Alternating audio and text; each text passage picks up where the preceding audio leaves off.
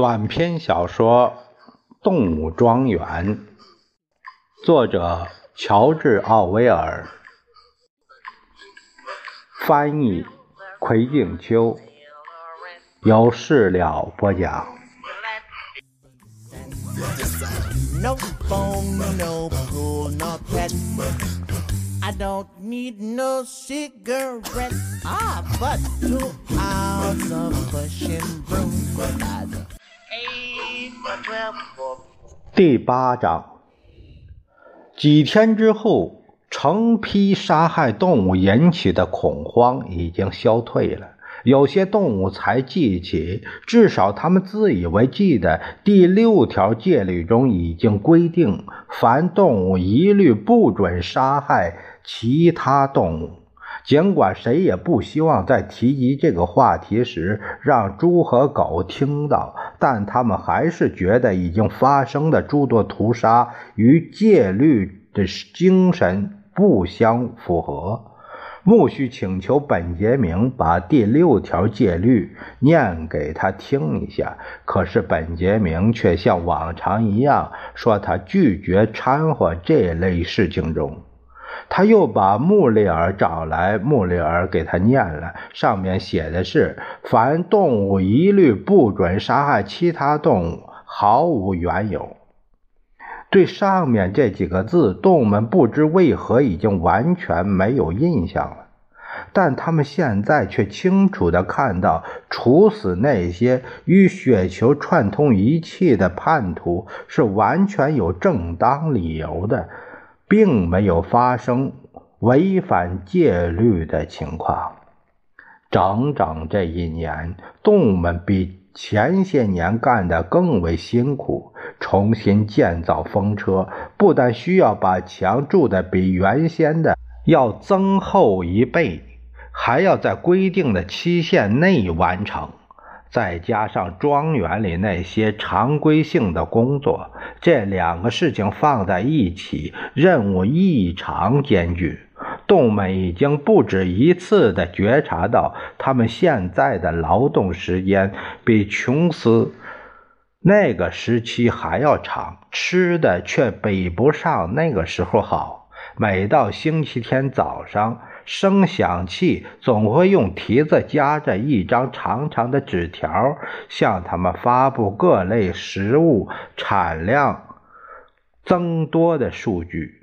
根据种类的不同而定，有的增加了百分之二百，有的增加了百分之三百、百分之五百。动物们认为没有任何理由不相信他，特别是由于他们再也记不清楚造反之前到底是个什么样的状况。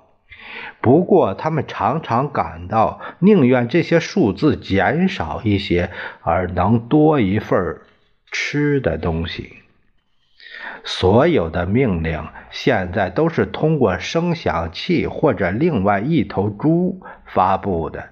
拿破仑自己这两星期也难得公开露一次面。一旦他要出现的时候，不仅有他的狗卫队伴随左右，而且还要有一只黑色小公鸡在前面开道，扮演着一个号手一样的角色。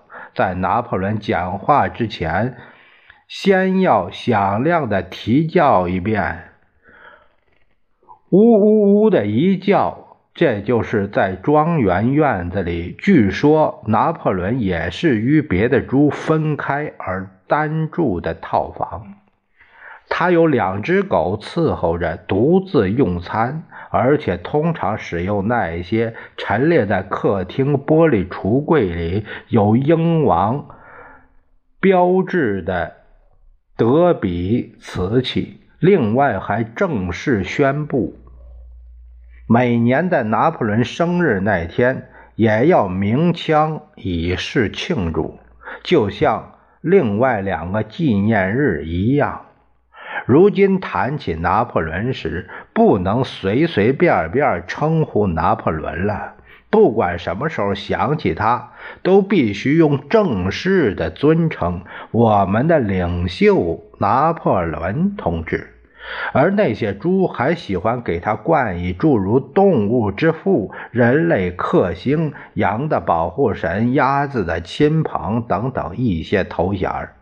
声响器每次演讲时，总要泪流满面的大谈特谈拿破仑的智慧如何卓越超群，他的心肠如何仁慈善良。说他深爱着任何地方的动物，特别是对那些其他庄园里还生活在受歧视和受奴役境况下的不幸动物，满怀着深深的爱等等。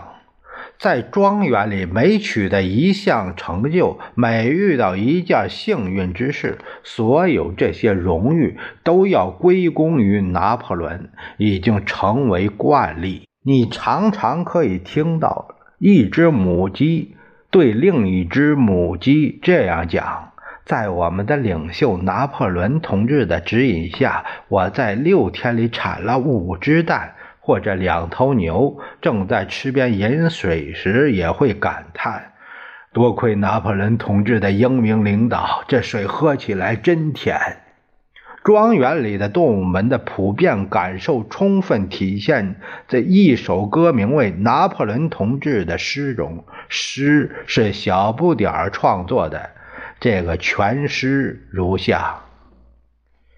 孤儿的亲朋，幸福的源泉，恩赐食物的上帝，您那镇定威仪的双目，犹如天上的太阳。每当我仰望着您，啊，我心中满怀激情。拿破仑同志。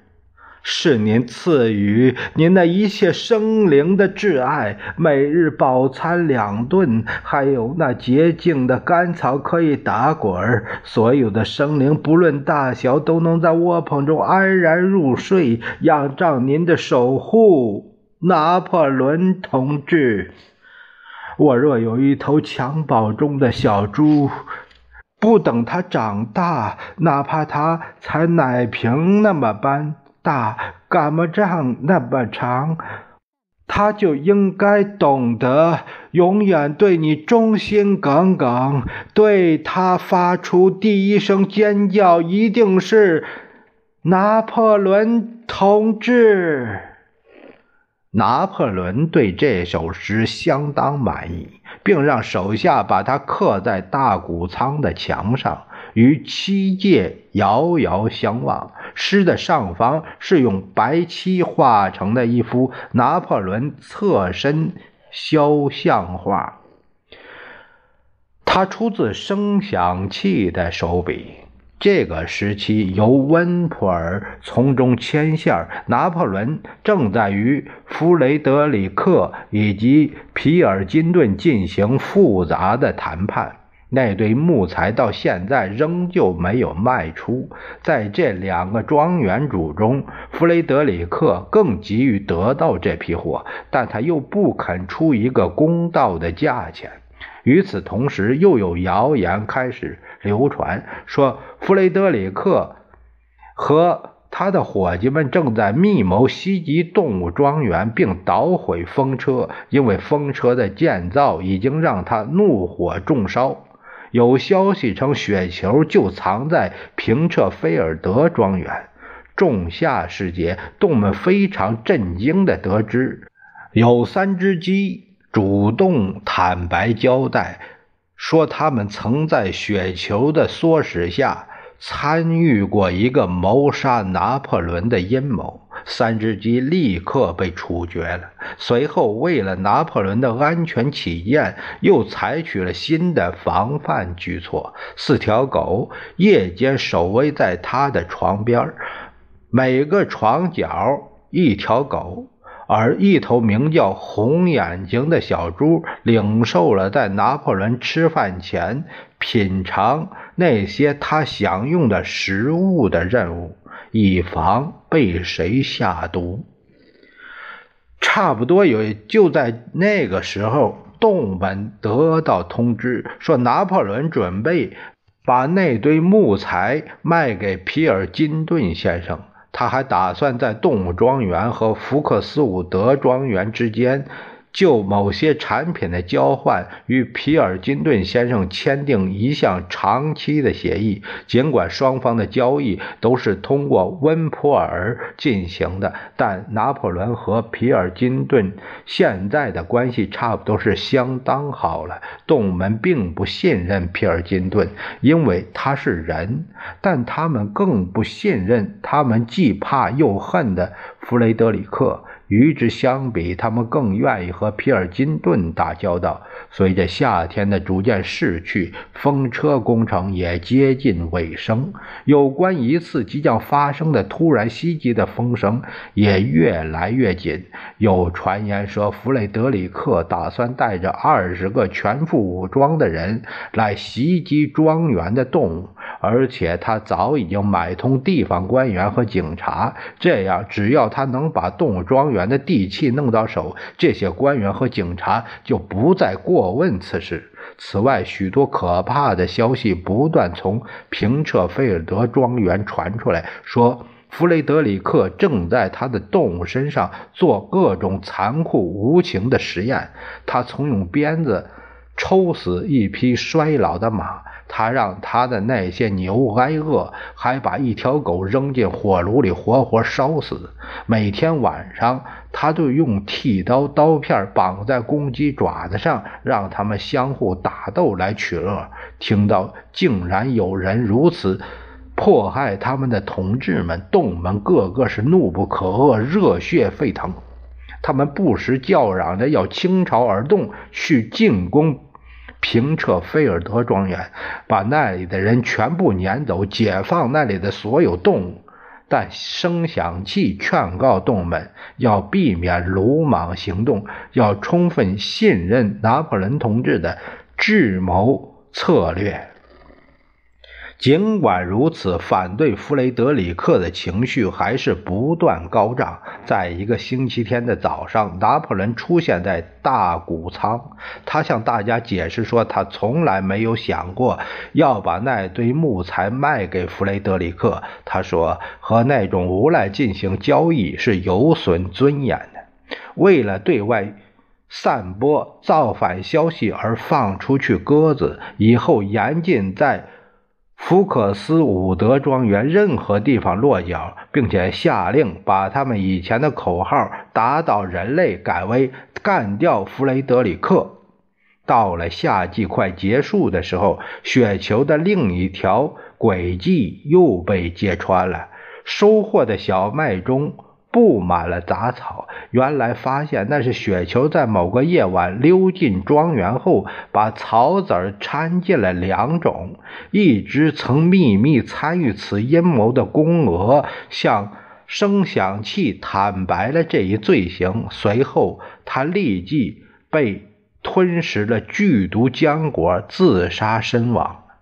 动物们现在还了解到，雪球从来没有像他们至今还相信的那样获得过一级动物英雄的嘉奖。这是一个彻头彻尾的神话故事。它是在牛棚战役后不久由雪球自己散布的。这个压根就没有被受勋的家伙，倒是由于他在。战斗中怯懦的表现，而早就遭到大伙的谴责。有些动物再次感到难以理解，但声响器很快就使他们相信是他们的记忆出了问题。秋天来了，由于庄稼的收割与风车的建造几乎同时进行，动物们不得不鼓足干劲儿，竭尽全力。终于使风车完工了，接下来还需要安装机器设备。温普尔正在为购买设备的事儿四处与人谈判，但是风车的主体结构部分已经建成。不管他们经历的每一步如何艰难，不管他们的经验多么缺乏，设备多么简陋，运气多么不佳，雪球的阴谋多么险恶。整个工程还是一天也没有延误的如期竣工了。动物们筋疲力尽，但感到无比的自豪。他们绕着他们自己的这一杰作走了一圈又一圈，在他们看来，风车比第一次建成时更加漂亮了。此外，墙体也比第一次的厚了一倍。这一次，除非使用炸药，否则休想摧毁他们。是啊，他们为此不知浇灌了多少心血和汗水，战胜了不知多少困难和挫折。然而，一旦风车的翼板转动起来，发电机开始运转之时，他们的生活将会发生多么巨大的改观！当他们想到所有这一切，动物们的疲劳立刻就消失的无影无踪了，而且还一边连连发出胜利之声，一边雀跃不已地围着风车转个不停。拿破仑有九条狗和一只小公鸡陪同着，亲临现场视察，并以他个人的名义对动物们取得的成就表示祝贺，还宣布风车就命名为拿破仑风车。两天之后。动物们被召集到大谷仓召开一次特别会议。拿破仑宣布，他已经把那堆木材出售给了弗雷德里克。弗雷德里克的车队明天就来这里，开始把木材拉走。顿时，动物们无异于当头挨了一棒。惊讶万状，在整个这段时间内，拿破仑表面上与皮尔金顿似乎非常友好，其实他一直与弗雷德里克有来往，并且早已达成了秘密协议。与福克斯伍德庄园一切关系都已经彻底断绝，他们就像……皮尔金顿发出了很多侮辱性的信件，那些鸽子被告知以后要避开平彻菲尔德庄园。还把干掉弗雷德里克的标语改为干掉皮尔金顿。与此同时，拿破仑向动物们保证说，所谓动物庄园面临的一个即将到来的袭击的消息，完全是凭空捏造的。另外，关于弗雷德里克虐待他自己动物的传言，也是被无限的夸张了的。所有这些谣言都有可能是源于雪球和他的同伙。总之，现在表明雪球并没有藏身于平彻菲尔德庄园，据说过着骄奢淫逸的生活，而且过去的那么多年里，他一直就是皮尔金顿门下的一个名副其实的食客。那些猪对于拿破仑的精明无不感到欣喜若狂。看起来他与皮尔金顿似乎友好相处，通过这一招就迫使弗雷德里克把价格提高了十二英镑。声响器说：“拿破仑思想的英明卓越之处，真正体现在他不信任任何一个人。”即使对弗雷德里克也同样如此。弗雷德里克原本准备用一种叫做支票的东西支付木材钱，那玩意儿看起来就像一张纸，上面写着保证付款之类的承诺。但拿破仑太聪明了，岂能被他欺骗？他要求弗雷德里克用真正的五英镑面钞的钞票支付货款，而且必须先交钱，而后才能拉走木材。弗雷德里克已经交付了货款，他所支付的数额正好够用来购买风车所需要的机器设备。这期间。木材极其神速地被运走。等到全部拉完之后，在大谷仓里又召开一个特别会议，让动物们检阅一番弗雷德里克交来的那些钞票。拿破仑笑容可掬，满心欢喜。他胸前佩戴着他的两枚勋章，端坐在那个平台的一张草垫子上，钱就在他身旁，整齐地码在从庄园主院子的厨房里拿来的一只瓷盘子上。动物们排成一行，缓缓地走过来，一个个全神贯注的要看个够。全尸还把鼻子伸过去嗅了嗅那钞票，轻薄的白纸片在他呼吸的搅动下发出轻微的嘶嘶声。三天之后，发生了一阵可怕的骚乱。温普尔脸色如死人一般苍白。骑着，他的自行车沿着小路飞快地赶来，他把自行车往院子里一扔，直奔庄园主的院子。没大一会儿，就从拿破仑的房间里传出了一阵似乎要窒息的狂怒的吼叫声。关于出事的消息像野火一般整个的庄园里。蔓延开来，钞票竟是假的。弗雷德里克没花一分一毫钱就把木材拉走了。